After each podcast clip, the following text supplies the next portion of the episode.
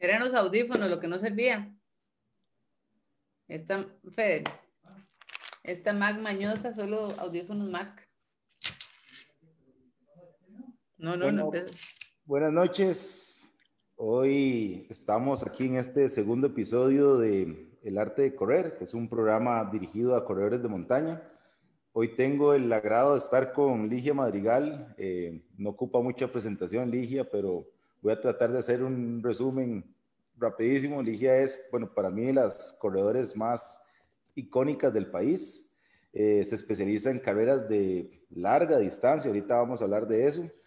Y bueno, ha corrido carreras de aventura, carreras de mountain bike, de etapas, eh, prácticamente lo ha hecho todo en lo que son carreras de montaña y el mundo este de la montaña.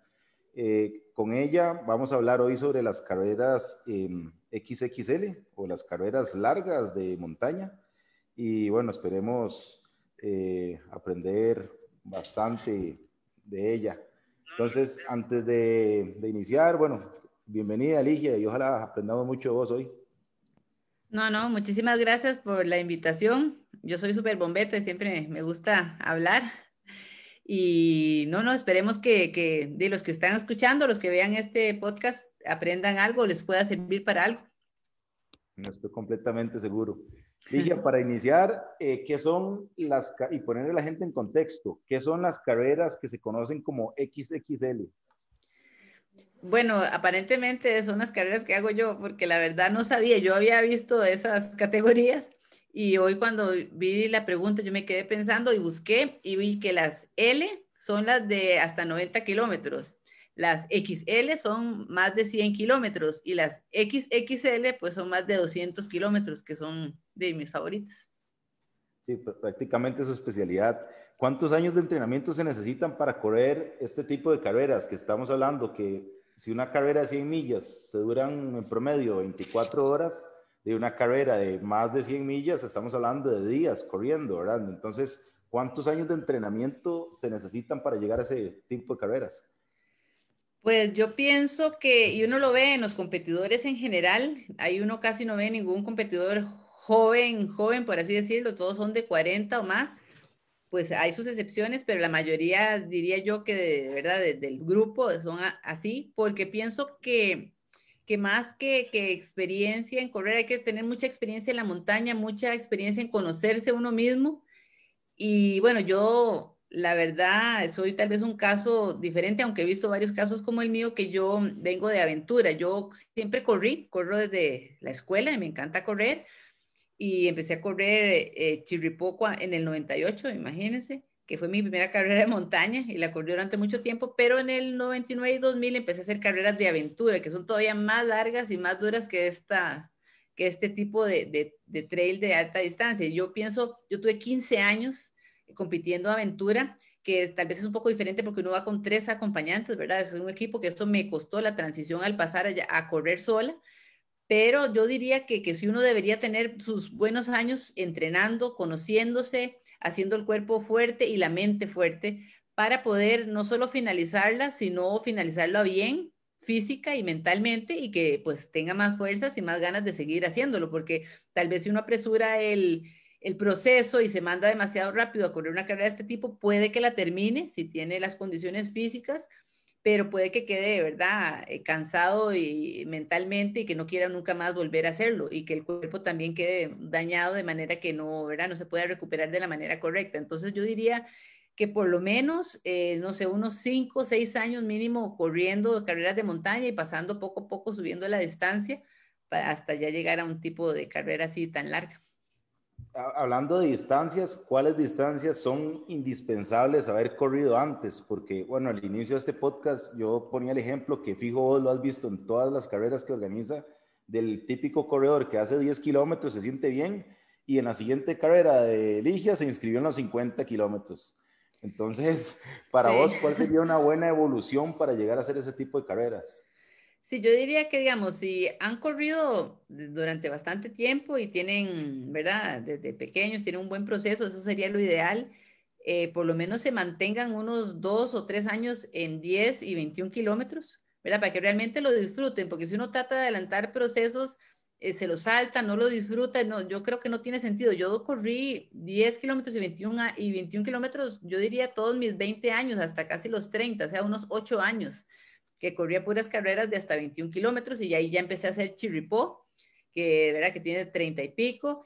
Y de hecho, bueno, solo una maratón hice en mi vida porque ya había empezado a correr montaña y pues solo la hice como para poner el check así en el cuaderno, pero, pero no, la solo esa hice, que fue una aquí en Costa Rica y luego tal vez entonces ya empezar a entrenar de 50 kilómetros por lo menos un año más o dos años y, ya intentar tal vez 80 eh, o 100 kilómetros.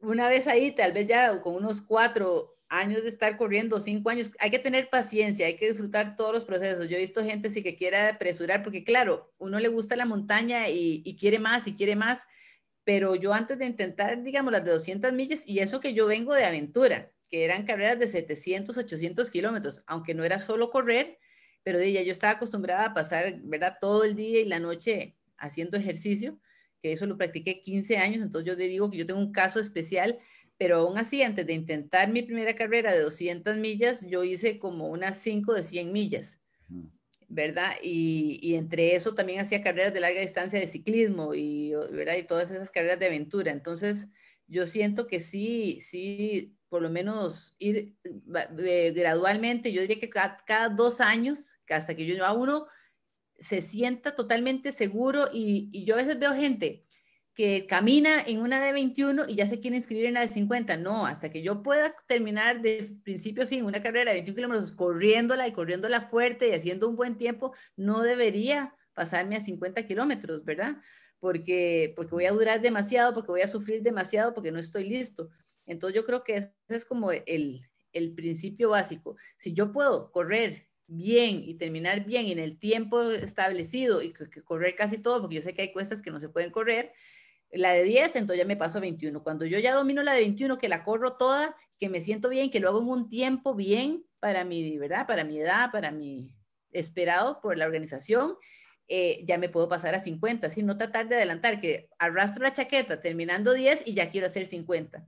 ¿Verdad? Porque se van a ver problemas, no van a terminar y no lo van a disfrutar y probablemente más bien acaben con su carrera de corredor, ¿verdad? Y de eso no se trata, se trata de correr hasta que las piernas nos den, hasta que tengamos 100 años.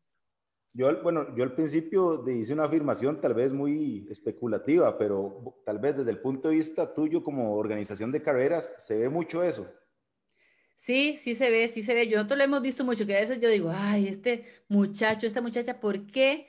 Se inscribe siempre en la de, digamos, 50 o en la de 80 y no termina. Nunca termina. ¿Por qué no se inscribe en la 21 y la termina feliz y recoge su medalla y, se siente, ¿verdad? Porque yo me imagino que no terminar, yo pocas veces no he terminado carreras y ya ha pasado porque, ¿verdad? Hay lesiones, hay accidentes, hay cosas que pasan. Pero si es un patrón de que yo lo he visto con gente que es como cabezona y que insiste, ¿la cuál es la distancia mayor que hay en, en, la Eco Green? 50. Ah, yo me meto en la 50 y nunca termina o llega, no, lo cortamos porque no hace el corte de tiempo, ¿por qué no se inscriben en la menor y la terminan bien? Cuando ya termine varias veces esa distancia, entonces inscríbense en la que sigue. Y a nosotros nos duele el corazón a veces tener que cortar gente, pero también son cortes y cosas por tu seguridad y porque, digamos, si usted está durando más de nueve horas en una carrera de 50 kilómetros, que el ganador la hizo en cuatro horas, ¿verdad? No, es que no está listo. Es que hay que, ¿verdad?, aceptarse y, saber que, que, tal vez se le fue la mano al escoger la distancia. Entonces hay que prepararse bien. Yo pienso que ahora que hay entrenadores, eso se da menos. Antes teníamos más gente así porque no había entrenadores, no había una guía. Yo simplemente, yo me sentí bien, como dijiste vos, yo me sentí bien la 10, ahora quiero hacer 50, porque ahí si me sentí bien 10, yo quiero sentir cinco veces eso. Y no funciona así pero creo que ahora que hay más guía y más entrenadores que tienen más información y que la gente busca a esos entrenadores, se da menos esto. A, lo que tratando así como entenderte y dar un número al final, digamos, me decís número uno que la gente que se ve en esas carreras, un ejemplo, Thor, es gente grande ya, no hay gente joven. Y me decís que vos tenés 15 años para llegar a una carrera de esas. Entonces, bien, bien, podríamos decir de que se ocupan 10, 15 años para poder correr 330 kilómetros, ¿o no? Pues no es que se necesiten, porque yo sé de gente que, que lo ha hecho en menos tiempo. Pero si usted quiere disfrutar de correr y ir viendo todos los procesos, porque esa es la cosa, todas las distancias son bonitas. Yo no sé por qué existe una mentalidad que si yo no corro la ultra, eh, eh, no soy corredor. Y eso es súper equivocado, porque yo disfrutaba muchísimo cuando estaba joven y era rápida y corría las de 10 y las de 21. Es chivísima poder correr a toda velocidad y realmente dominar esa distancia, porque tiene lo suyo.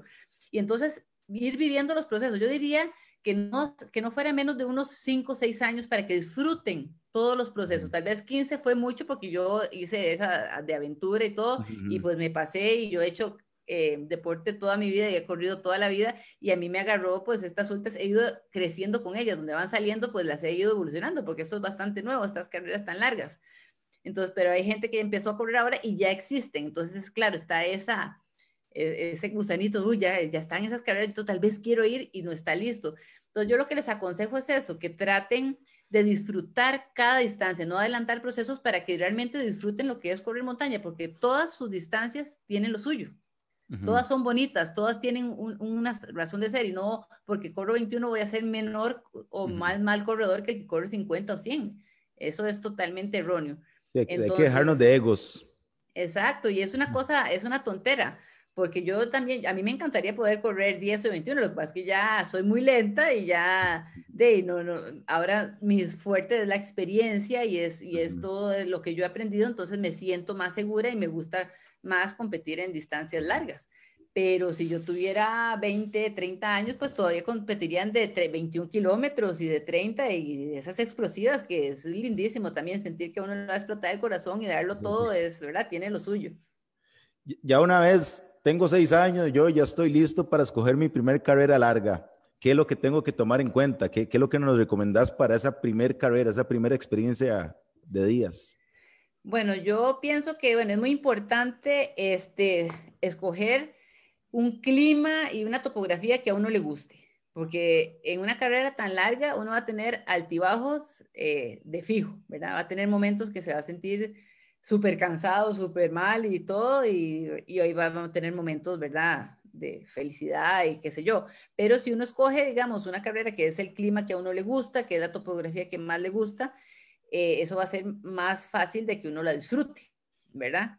También yo pensaría que hay que tener mucho cuidado y escoger una organización que sea responsable, que yo no me ponga en peligro, que yo lea, hay que leer reviews, hay que leer eh, las carreras anteriores, que le puso la gente, si uno conoce a alguien que ya la corrió, preguntarle cómo es, cómo te fue, porque es muy importante para terminar una carrera tan larga, para terminar cualquier carrera, pero sobre todo una tan larga, exitosamente, que esté bien marcada para que uno no se vaya a perder y entrenó como un loco todo un año para terminar esta carrera y de ahí estaba mal marcada y se perdió. Imagínese la decepción, ¿verdad? Y también que esté bien asistida para que uno pueda pues ir avanzando sanamente, irse hidratando, y comiendo. Entonces pienso que también e, eso es muy importante, escoger una organización que sea bien responsable, que tenga una, una buen récord para que uno vaya a lo seguro, ¿verdad? Sepa que, que si no termino o algo pasa es porque pues fallé físicamente o tuve un accidente, pero no porque estuvo mal marcada o, estuvo mal asistida o, o fue un desastre la organización. Entonces, pienso que esas dos cosas son muy importantes, como que tenga un clima y una topografía que a mí se me, que me gusta. Hay gente que le gusta más, más llana y que sea mucho de correr. Hay otra gente que le gusta más, más empinada porque le encanta escalar. Entonces, tomar en cuenta esas cosas y, y eso, que esté bien organizada. Ok, ya, ya escogí la carrera, tomé en cuenta los consejos suyos. ¿Cuánto tiempo, ahora sí, tengo que entrenar específicamente para terminar bien esa carrera? Bueno, yo pienso, al menos en mi eh, realidad, que yo pienso que es la realidad de casi todos los corredores de Costa Rica, de montaña, yo no me dedico a esto, ¿verdad? Si yo fuera una persona que me pagan por correr, probablemente pues estaría más lista y tendría más tiempo para prepararme y más tiempo, ¿verdad? Para, para estar al 100. Yo pienso que al menos en mi año de, eh, cuando yo planeo mis carreras, yo planeo dos máximo carreras así largas. Y entonces, básicamente, bueno, para mi primera yo casi que duré un año preparándome. Entonces, eh, uno prepara todo su año, hace una pretemporada, ¿verdad? Y todo, y yo diría por lo menos unos mínimos seis meses lo ideal un año para prepararse para una carrera así, sobre todo si va a ser su primera carrera. Ya cuando uno ya ha hecho otras, pues ya, ¿verdad? Como que ya tiene algo de avanzado, ya sabe, ya conoce muchas cosas, la que le gusta comer, que no le gusta comer, cómo reaccionó, qué calzado, qué ropa que me sirve, qué no me sirve, entonces ya tiene un camino avanzado, entonces podría ser un, un proceso más corto. Pero yo pensaría que para que realmente sea exitoso uno debería casi que tomarse un año de preparación. Muy bueno. Ya, ok, ya vamos a empezar a entrenar. Ya sabemos que es un año de entrenamiento. ¿Cómo son esos entrenamientos? Porque, digamos, las variables que la gente más conoce de entrenamiento es el volumen y la intensidad. ¿Qué tan largo es el entreno y qué tan fuerte le doy? ¿Son entrenamientos así o son mixtos? ¿Cómo son esos entrenamientos? Bueno, yo a, lo largo, como digo, a, mí me costó, a nosotros, digamos, esta primera generación que fuimos como pioneros en estas carreras largas, ¿verdad? Fuimos también conejillos de indias, antes no se sabía y bueno, aquí con mi coach, que es Ariel, que me ha ayudado mucho a investigar eso y prueba y error, ¿verdad? Uno mismo con, con sus experiencias, me he dado cuenta que al menos en mi caso, que yo como ya tengo muchos años de correr, no necesito correr tanto para llegar a una carrera de esta, sino que yo más bien entre semana hago mucho trabajo de fuerza, de pesas, de agilidad, de ejercicios funcionales, ¿verdad? Que me den flexibilidad, que me den agilidad, eh, que me den músculo. Y pues sí, los fines de semana trato de, hacer por lo menos dos o tres entrenamientos largos, dependiendo de la semana de entrenamiento en que me la encuentre. Pero generalmente yo no, ya a este punto claro, con tantos años que tengo de correr, todo, he visto que no necesito tanto correr y más bien si corro demasiado volumen, para mi cuerpo no me sirve porque llego cansada y llego más lesionada. Entonces, bueno, hemos visto que, que lo que me funciona al menos a mí más y yo creo que, que, que es lógico, ¿verdad? Que suena un poco eh, razonable, es que hacer músculo, eh, tener mis músculos saludables, tener mis articulaciones saludables, tener flexibilidad, eh, destrezas, todo lo que voy a necesitar porque voy a tener que sobrevivir muchas horas, días en la montaña, subiendo, bajando, brincando, ¿verdad? Cayéndome, levantándome. Entonces, si mis músculos y mis articulaciones no están fuertes, pues aunque yo tenga todo el corazón y, para poder correrlos, si estoy adolorida, si estoy, ¿verdad? Con un desgarro o algo que mis músculos no resistieron, pues no voy a poder continuar la carrera. Uno de los pilares del trail running es el hiking y la gente lo menosprecia bastante, los corredores de montaña. O sea, nunca uno, me pasa como entrenador que algunos corredores, tal vez alguno me está viendo que yo le pongo hiking el domingo, el, 50% lo hace, el otro 50% va a correr. ¿Qué opinas vos en este tipo de carreras eh, de usar el hiking como un método de entreno? Y aparte de eso, no solo en estas carreras, en todo lo que es eh, ultra. Sí, bueno, yo pienso que también es dependiendo de la, de la, carrera, pero en general una carrera de estas largas son, van a ser en un escenario muy montañoso y va a tener en general, ¿verdad? Todas las que son en Europa, inclusive las que hay en Estados Unidos famosas, es en un terreno sumamente montañoso y, con, y muy empinado, ¿verdad? Para arriba y para abajo. Y definitivamente el hiking es una arma que hay que, que hay que utilizar, porque si usted cree en su cabeza que va a poder correr el 100% de esos 330 kilómetros está totalmente equivocado, pero es que ni Kilian, porque nosotros fuimos a ver, eh, tuvimos la oportunidad cuando yo corrí este tour, de, viajamos antes y fuimos a ver la carrera y yo hasta con mis propios ojos vi todas las partes empinadas que Kilian iba caminando, él camina. Entonces aquí no es nada de ego ni nada de técnica y es de, saber que, que, también cuando son tantos kilómetros, el hiking utiliza tal vez otros músculos, otros, ¿verdad? Diferente, otra pisada, entonces descansa eh, también nuestro cuerpo de no estar siempre con la misma pisada de, correr y ser una, un atleta fuerte en hiking le va a dar una ventaja increíble en este tipo de eventos. Yo siempre, antes de una carrera de estas, hago dos, eh, mínimo dos sesiones y puedo hasta tres con Warner, que es un gran amigo mío, y le digo, bueno, necesito hacer una caminada así de ocho horas, nueve horas, y nos vamos y nos metemos en esos cerros de Escazú, recorremos para arriba y para abajo, salimos a Cartago, salimos para el otro lado, y es caminando, pero Warner es fuertísimo caminando, entonces yo a veces hasta tengo que trotar para alcanzar el paso que tiene Warner haciendo hiking, y esto me ha ayudado increíblemente a la hora de, de competir en este tipo de carreras, porque que usted va a caminar, va a caminar, que sí, que si usted es fuerte corriendo y puede correr algunas partes que son corribles y le va a dar una ventaja, claro, tampoco es que se la va a echar toda caminando porque, bueno, se puede, pero si usted quiere competir, tiene que mezclar las dos cosas, definitivamente. En cuanto a las dobles sesiones, que bueno, en términos de entrenamiento se le llama densidad, ¿qué, tan, ¿qué tanto uso se le hace tipo de entrenamientos? ¿Se usa mucho dobles sesiones? Pues a, a mí me gusta, a mí me gusta la doble sesión. A veces, antes hacía más doble sesión de, correr, ahora que estoy más viejita y me duelen las coyunturas, muchas veces hago, digamos, algo bien temprano, corro y luego hago eh, una sesión en la tarde de pesas y funcionales. Entonces hago doble sesión, no, no necesariamente de correr dos veces, sino que hago, ¿verdad? El volumen el día, hago una buena corrida en la mañana y luego en la tarde funcionales y pesas pero sí, pienso que definitivamente eso ayuda mucho también a, entrenar al cuerpo, a, acostumbrarlo a, hacer actividad cansado, cuando está un poco cansado, cuando uno quisiera más bien ya, no, ya yo entrené, ya me voy a ir a, acostar ahí al sillón, no, no, tengo doble sesión y tengo que volver a salir en la tarde y eso es importante porque en estas carreras, obviamente que se corre día y noche, pues uno en algún momento el cuerpo dice, ay, yo veo una banquita, una rama, yo me quiero sentar ahí un ratito, pero no, tengo que seguir porque, ¿verdad? Porque hay que seguir y hay que terminar esto. Entonces, e, esa voluntad que uno toma al tener que hacer una doble sesión en el día le ayuda mucho a salir adelante en esas situaciones. Sí, aprender a correr un poquito agotado, que eso es lo que vas a vivir en toda la carrera al final. Exactamente. Sí, a, partir del primer día va a correr los siguientes tres días agotado.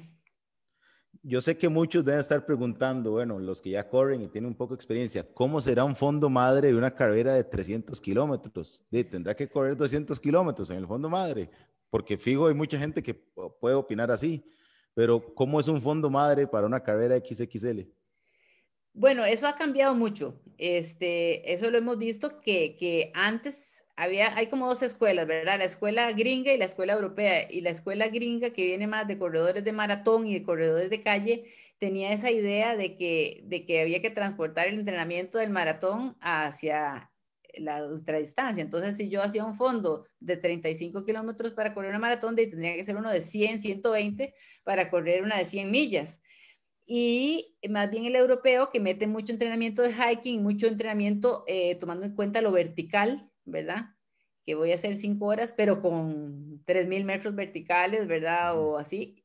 Y creo que ahora hay como una mezcla. Yo siento que, que no, que no hay que hacer tanto volumen. Cuando uno ya tiene experiencia corriendo y se conoce y se sabe alimentar y, ¿verdad? y sabe manejar la mente, no es necesario hacer entrenamientos tan, tan largos. Yo diría que unas 6, 7 horas debería ser suficiente para uno, porque se supone que a las tres horas ya uno, ¿verdad? Se le acabó las reservas de glucógeno y ya va pura mentalidad. Entonces, ya hacer las tres horas eh, ahorrando ese glucógeno y luego las otras tres horas, cuatro, utilizando la mente es suficiente. ¿Para que extenuarse o hacer entrenamientos demasiado cansados?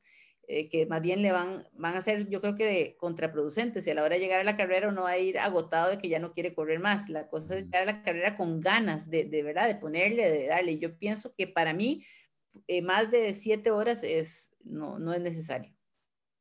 Ok, buenísimo. Eso es muy importante porque para una carrera de 300 kilómetros nos está diciendo que siete horas. Yo he visto gente, bueno, me topaba antes en el rodeo que se estaba echando 40 kilómetros para la carrera de 50, ¿verdad?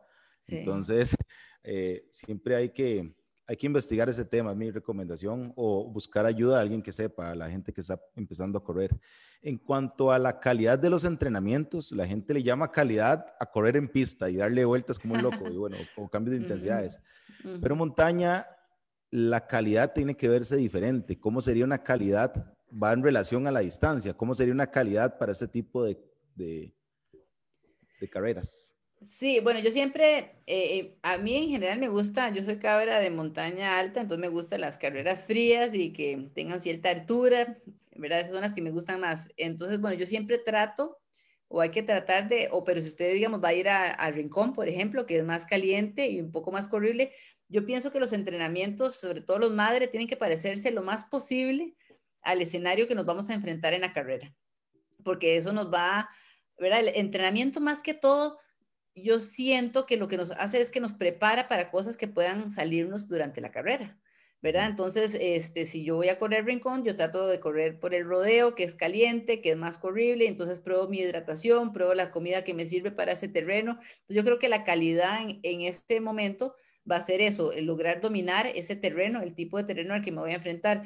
Como yo voy a carreras más montañosas, pues a mí me encanta hacer trabajo de calidad en el Chirripó, en el eh, Irazú, ¿verdad? Entonces trato de subir montañas fuertes que tengan altitud, que tengan, ¿verdad? Bastantes kilómetros verticales para eh, poder prepararme a lo que voy a enfrentar, porque voy a enfrentarme a un terreno así. Entonces, eh, de nada me sirve a mí correr, ir al rodeo, a correr plano y caliente, si voy a ir a una carrera fría y empinada, ¿verdad?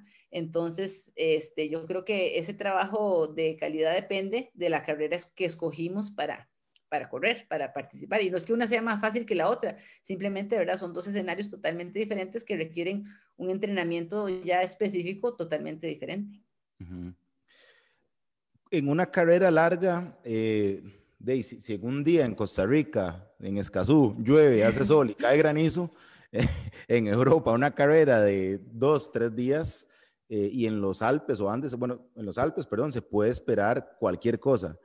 ¿Cómo eh, no se controla, pero qué cuidados hay con la parte del clima y con la parte de la tecnicidad del trillo? Porque a ver, de, en Costa Rica no hay mucha nieve como para correr, ¿verdad? Y esas carreras, esas carreras de, se caracterizan porque casi todas pasan por nieve o glaciares.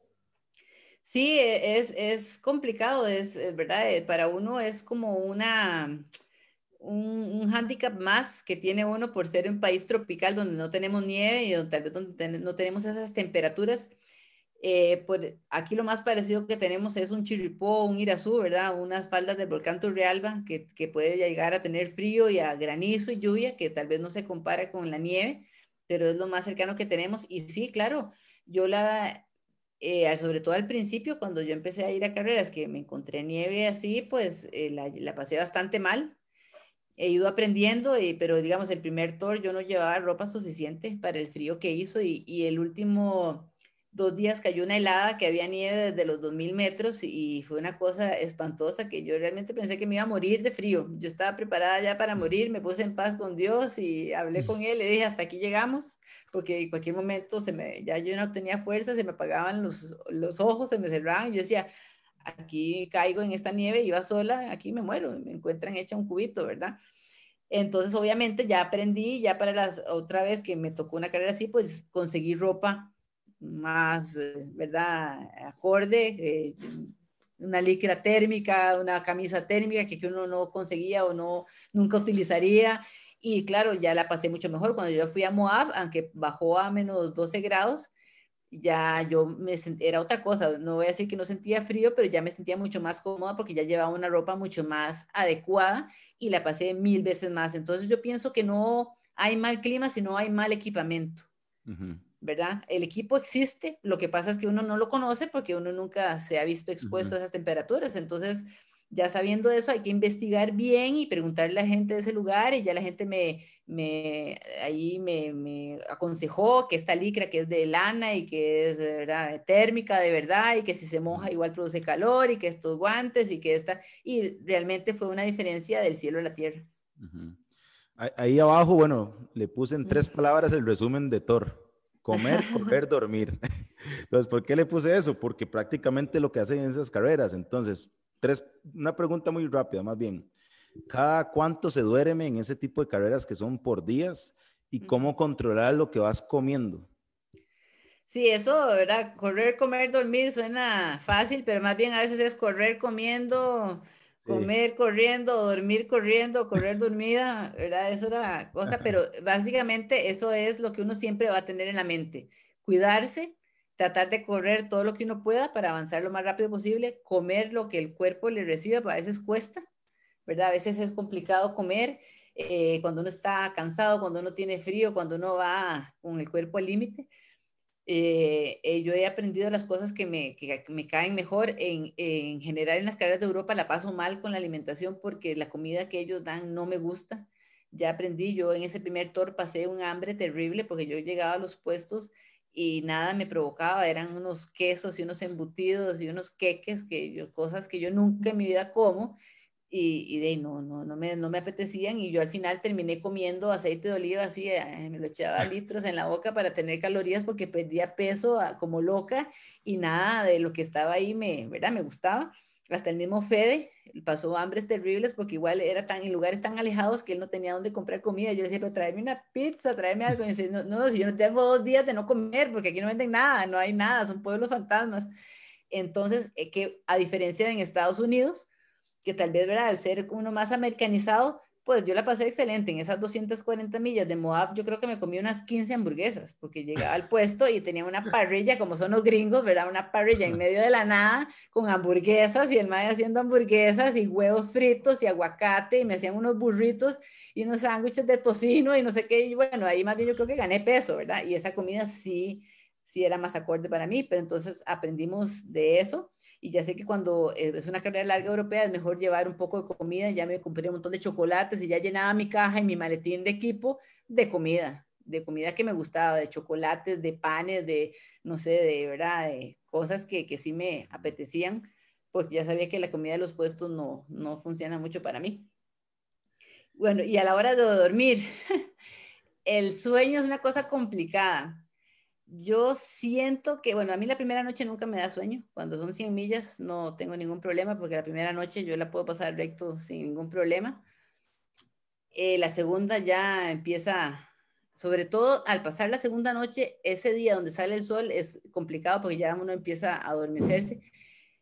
Hay que, hay que, cada cuerpo es diferente, ¿verdad? Cada cuerpo necesita una, un descanso diferente. Yo pienso que dos horas, hora y media por noche o por vez que usted pare a dormir, se supone que es suficiente porque usted entra en sueño profundo de una vez. Usted está tan cansado que yo a veces voy así y se, me cierran los ojos y empiezo a soñar inmediatamente, o sea, porque el cuerpo entra en sueño profundo inmediatamente porque está a uno agotado. Entonces, generalmente yo me acuesto hora y media y me despierto sola, ni siquiera me tiene que despertar, yo me despierto y digo, ya estoy lista. Mi cuerpo sea, él entiende, él, él, él, es tan, yo, yo, mi cuerpo, de verdad que, que, lo agradezco demasiado porque es tan inteligente, él ya se da cuenta cuando estoy en uno de esos eventos locos y dice, ah, estos son los que no dormimos y comemos mal. Entonces, él cambia el metabolismo, yo lo siento, donde él me cambia, a los 100 kilómetros me empiezo a sentir diferente y ya él se adapta a que voy a dormir entre media hora y hora y media y eso es lo que tiene y él trata de adaptarse a eso y, y así me, hace, me logra funcionar. Entonces, bueno, supuestamente está estudiado por el, eh, la Universidad del Sueño de Harvard de que uno lo que necesita por noche profundo es entre hora y hora y media y por eso dicen que esos siestas de hora y media es suficientemente descansado para uno para continuar, porque uno entra de una vez en sueño profundo, ¿verdad? Entonces, igual después de la tercera noche es una cosa terrible. Yo pienso que mantenerse comiendo e hidratándose ayuda mucho porque el cuerpo trata de buscar energía de donde sea, y si uno no le da suficiente comida, va a caer dormido, se le hace una zancadilla y queda dormido en medio trillo. Entonces me he dado cuenta que comer ayuda mucho a también controlar esa parte del sueño. Entonces me empieza a dar sueño y no, tengo, no puedo dormir porque estoy en medio de la nada, o sí, empiece a comer y a comer y a hidratarse todo y el, y el cuerpo generalmente responde. tiene, tiene bastante lógica. Dije, quiero aprovecharla bastante en esto y sé que aquí la gente también, este, ¿Cómo leer? Quiero, bueno, que le enseñe a la gente cómo lee usted un perfil. Ya este ejercicio lo hice con Caitlin la semana anterior y tenía una forma muy diferente de leerla como uno pensaría que la gente lo lee y me gustaría también ver su, punto de vista. Para eso le traje esta sorpresa. Este es Thor, esta es la carrera, eh, una de las más fuertes que ha hecho Ligia. Esta es de 330 kilómetros y uno se mete a la página después de que se inscribió y esta es la sorpresa que le llega. Así es. Bueno, vea, yo lo voy a ser muy honesta. yo veo los perfiles, obviamente, este, a mí me gustan bien empinados. Yo leo 28 mil de ascenso digo, ah, esta es para mí. Luego me fijo muy bien eh, cuáles son las alturas que se salen de esa rayita, cuál es la altura máxima a la que voy a llegar en general.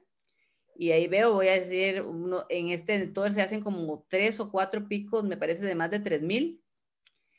Ahí veo eh, más o menos cómo comienza el terreno, si comienza para abajo, plano, para arriba, para ver cómo, porque esos primeros, para mí, la parte más difícil de la carrera son los primeros 50 a 100 kilómetros. Esa es la que sufro más, que me quiero ir para la casa, que empiezo a pensar que no sirvo para esto. Entonces los estudio y hasta trato, si logro llegar unos días antes al evento, de practicar esos primeros 10 kilómetros para saber cómo va a comenzar la cosa, porque esa es mi parte más, que más nerviosa me pone y en la que más sufro. Y luego, bueno, más o menos voy viendo cuánto, cómo van los picos, si tengo partes planas, si no tengo partes planas del todo.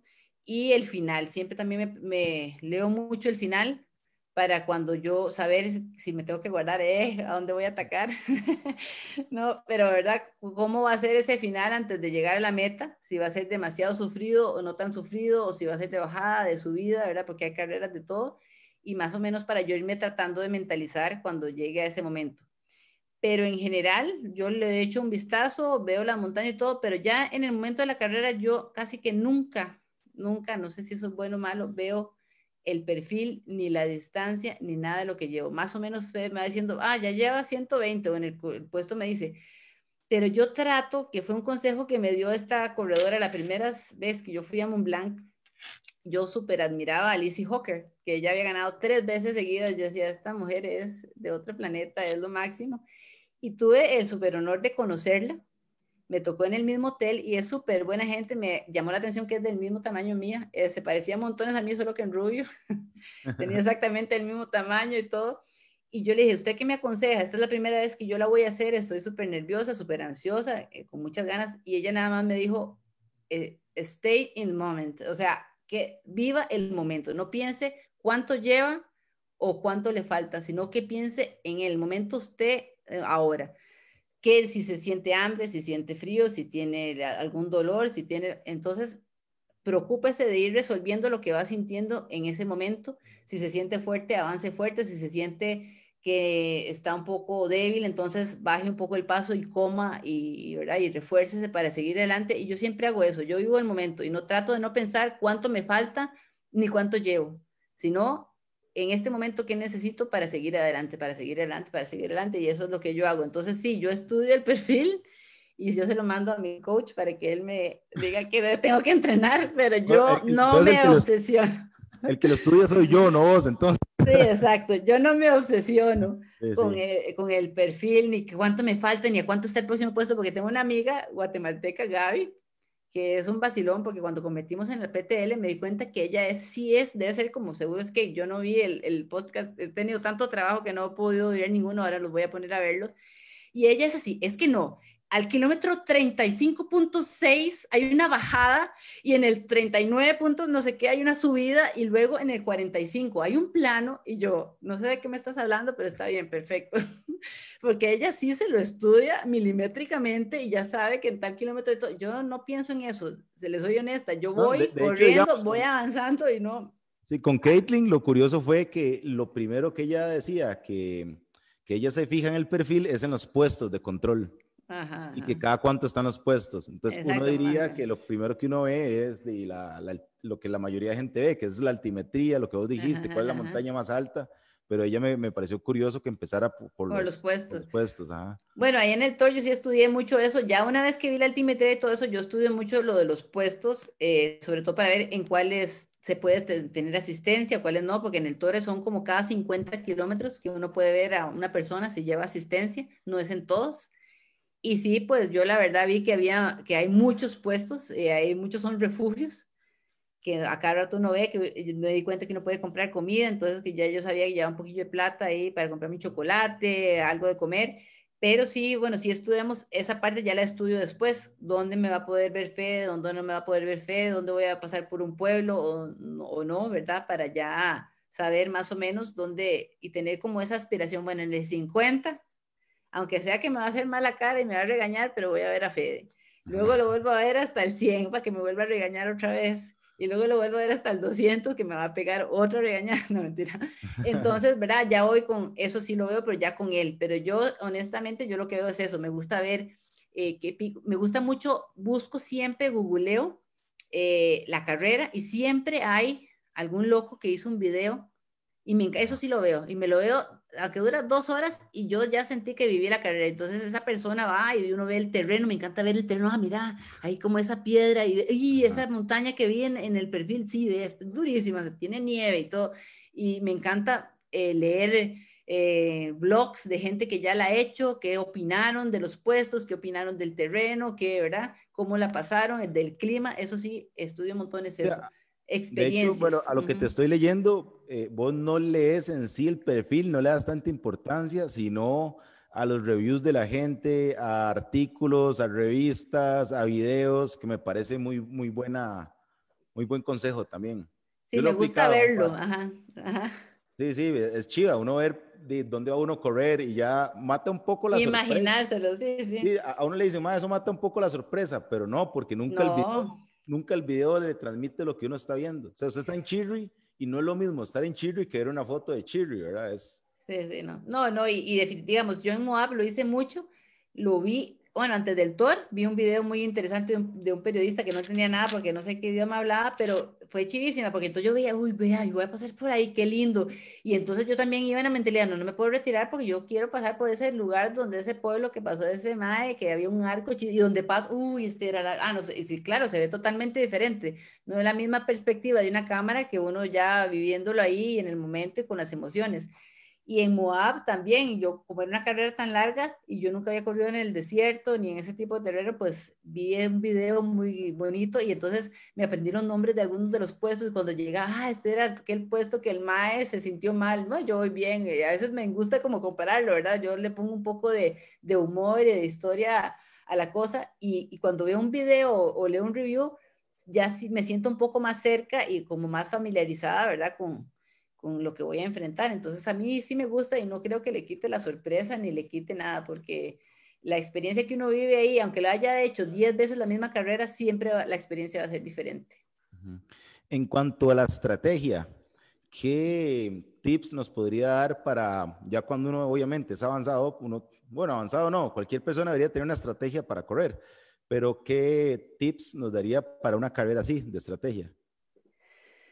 Bueno, yo pienso que, que la primera estrategia es eh, cuidarse, saber o escuchar el cuerpo, porque al final es la máquina que lo va a llevar a uno, ¿verdad? Si el cuerpo le falla, pues ya no hay nada que hacer. Entonces yo siempre trato de escuchar mi cuerpo, eh, eh, tratar de sentir, ¿verdad? De, de, sentirme, cómo me voy sintiendo, me voy hidratando bien, voy comiendo bien, este, cómo voy avanzando en este terreno, qué, voy necesitando, tengo algún dolor eh, que me puede provocar una ampolla, parar inmediatamente, eh, eh, no sé, yo, yo pienso que una, hay que, hay que tener también claro qué es lo que uno espera de esa carrera, si quiere simplemente vivir una experiencia, si quiere disfrutarla, si quiere ir según uno, según cuentas, a tratar de competir, si quiere ir a, cumplir un tiempo específico, que creo que eso es muy iluso, porque en una carrera tan larga es imposible saber qué le va a pasar a uno. Pero para mí la estrategia principal, y, yo siempre salgo así en una carrera, es disfrutar lo más posible. O sea, tratar de avanzar lo más segura y lo más feliz y ir disfrutando cada momento, porque la verdad es que pues uno no vive de esto, ¿verdad? Nadie me paga por correr, es un hobby extremo que tengo. Generalmente hemos invertido todos los ahorros de la familia en este viaje X de la carrera. Entonces, cuando yo llego al puesto del kilómetro 50, le digo, Fede, no, ya no puedo más, yo no soy, pues, me dice, usted termina esta carrera porque gastamos hasta el último cinco y ahora usted la termina porque usted la escogió, usted se inscribió.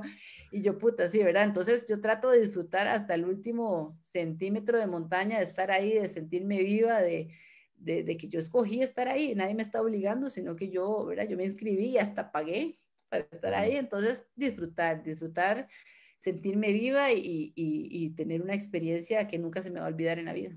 Sí, la estrategia, vos lo resumiste muy bien hace un rato, es vivir el momento. Exactamente. Bueno, Ligia, antes de pasar a la parte que me gusta más de las preguntas así muy personales. Eh, quiero recordarle a la gente, bueno, que en cada temporada estamos rifando eh, un paquetito ahí de premios con algunos patrocinadores. En esta tenemos una mensualidad de Multispa Online, un masaje de descarga en Rehab Science, un paquete de regalo de Hidrasalts, una caja Life Aid Zero y un mes de entrenamiento con 30 grados. Eh, hoy eh, bueno, cuando terminemos voy a decir quién fue el ganador del, del paquete de la primera temporada, que es igual, lo único que cambia es que el mes de entrenamiento es con CR Skyrunning, pero al final de que terminemos con vos voy a explicar. Entonces vienen las últimas 10, no puede ver las preguntas. La regla. Tiene 20 segundos por pregunta. La primera, ¿cuál es la sensación al terminar una carrera de esas? Yo siempre me siento confundida, adormecida y no sé ni qué está pasando. Yo nunca entiendo que, mi cuerpo no sabe qué está pasando. ¿Cuál es la carrera con más recuerdos? Yo pienso que ese, tal vez el Tour ese 2019, porque fue una experiencia muy importante a nivel personal, lo que pasamos como familia durante el proceso de entrenamiento y durante la carrera, yo creo que nunca lo voy a olvidar. Se vino Kilian y Emily en Costa Rica y quiere que usted lo lleve a un trillo a correr. ¿A cuál lo lleva? Ah, yo lo llevaría a Chirripó, definitivamente es, el lugar más lindo de Costa Rica. El mejor lugar para ver un amanecer, porque fijo. Ay, vea, Clarita. bueno, en cualquier lado, no en Costa Rica, en cualquier lado. Pues la Ventolera es muy bonito ahí en las Adóricas, ver el atardecer ahí, así cerca en la montaña. ¿Cuál es el secreto para ser constante durante tantos años y bueno, y ganando carreras de esas también? Disfrutarlo, definitivamente hay que disfrutarlo porque esas carreras son tan duras que si uno lo hace porque, porque lo obligan o porque, no sé, se siente comprometido, no va a funcionar. Hay que hacerlo porque uno lo disfruta y porque lo ama, porque le encanta estar en la montaña, horas. ¿El animal más exótico que ha visto en la montaña? Pues he visto bastantes, pero creo que el que más me impresionó fue un puma que vi y lo vi de cerca. Y ese fue el que más me impresionó. Hay una carrera por etapas que se llama Dragon's Back Race. Eh, es en Gales. Es considerada la etapa más dura del mundo y se hacen parejas. ¿Con cuál hombre de Costa Rica iría? Hombre de Costa Rica, hijo de puña. Eh, no quiero, diría que en este momento habría que ver, lo haría con Marcos que es el compañero con que hice el Everesting. Él es súper buena gente, hizo aventura durante 15 años igual que yo y siento que tiene muchos conocimientos en la montaña como para ayudarnos a salir de cualquier situación. Y lo va a ocupar ahí porque hay que navegar. Exacto, y tiene muy, muy bonito carácter. Se ganó el tiquete a eh, Barclay Marathon, ¿lo acepta? Y pues, pues sí, si, me lo dan, pues sí, tengo, tengo mi teoría de por qué la gente no termina esa carrera y que habría que entrenar para...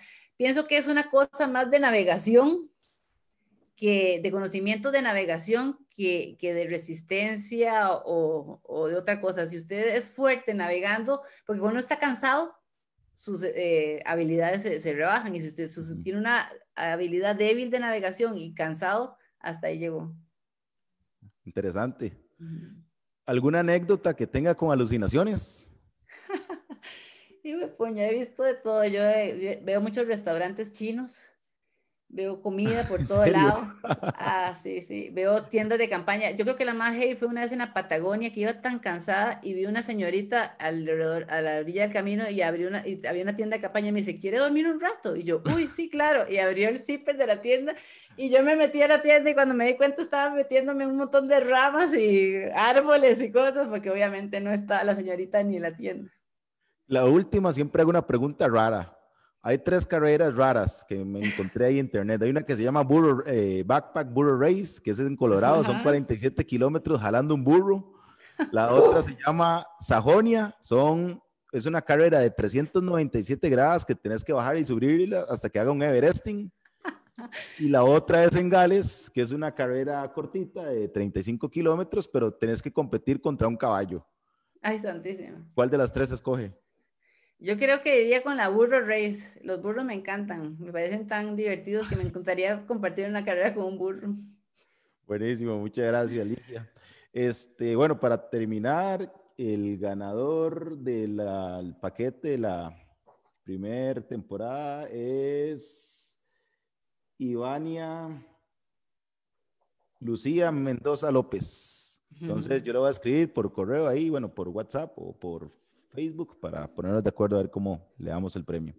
Y bueno, Ligia, muchísimas gracias por, bueno, aceptar este ratito, 45 minutos de charla, la verdad, bueno, 45 minutos de bastante información valiosa. Espero que la gente le saque bastante provecho. Yo, como siempre, aprendí bastante, no se deja aprender en esto nunca.